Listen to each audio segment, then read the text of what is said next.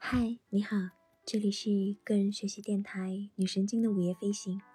谢谢你来和我一起学习那些让你更聪明的科学新概念。今天我们将要一起学习的是第九十二个概念——偏见的背叛。这个概念是由纽约实践神经学家 Y.Y. 百老汇的编剧、代表作创始人和金戒指。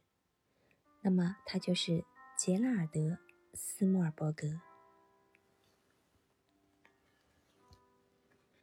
我们正处在一个信息呈指数爆炸的时代，这让检索信息的真实性变得更重要且更困难了。信息的重要性与其关联性及其意义成正比，因为信息的最终价值体现在我们如何借由它来做出决策，以及是否将它纳入自己的知识框架。在如何理解真理方面，我们的知觉是至关重要的，但我们却无法理解客观现实。知觉的产生基于对因电脉冲而产生的感官刺激的识别和解释。根据那些数据，大脑通过模拟现实世界中有形的具体的对象进行创造。我们根据经验预测未来，从而影响我们的知觉。所以，歌德说：“鸟儿和孩子最懂得樱桃的滋味。”被我们毫无诗意地描述为偏见的知觉、感受和意念，正在挑战着我们对证据进行真理性判断的能力。而且，经验总是通过偏见起作用。进化之后，人类的大脑必须根据有限信息做出最佳判断。我们常常说，机遇垂青有准备的人。偏见以期待、倾向、预感等形式，让幸运与我们自身的想法硬性的连接起来。偏见作为一种直觉，也就是敏感度和接受度，能聚焦和过滤我们的知觉。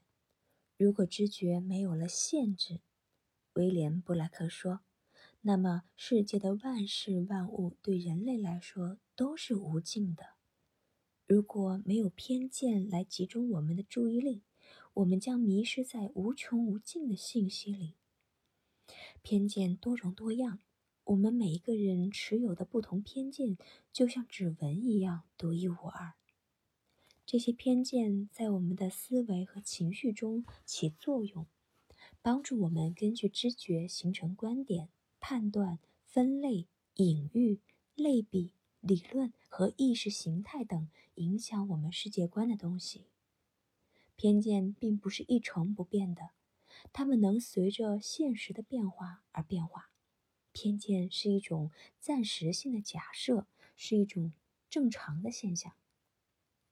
尽管源自信息选择和感知方式的偏见很正常，但是偏见对我们思维的影响是不容忽视的。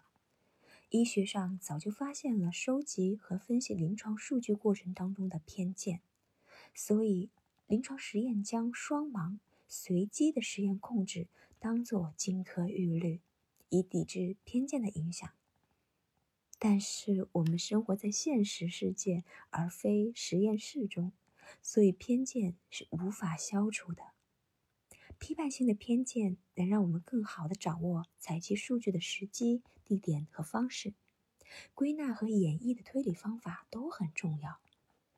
达尔文提出自然选择进化论的时候，因为没有随机和公正的采集数据，偏见成了其理论当中的致命伤。真理必须一直公正而诚实地应对挑战。科学因为有实验的方法论，具有科学结论的可再现性。所以，每个人如果都按照规则进行实验，就都能够得到一样的结论。没有哪一种意识形态、宗教、文化和文明能够凌驾于他人之上。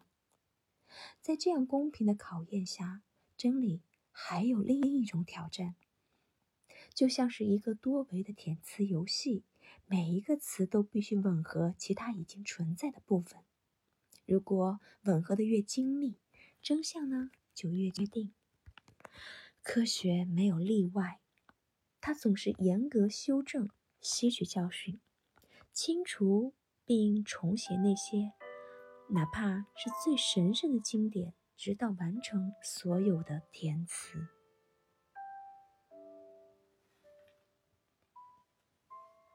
好啦，今天的学习就到这里了。希望你每一天都是开心的，也希望你每一天都有新收获。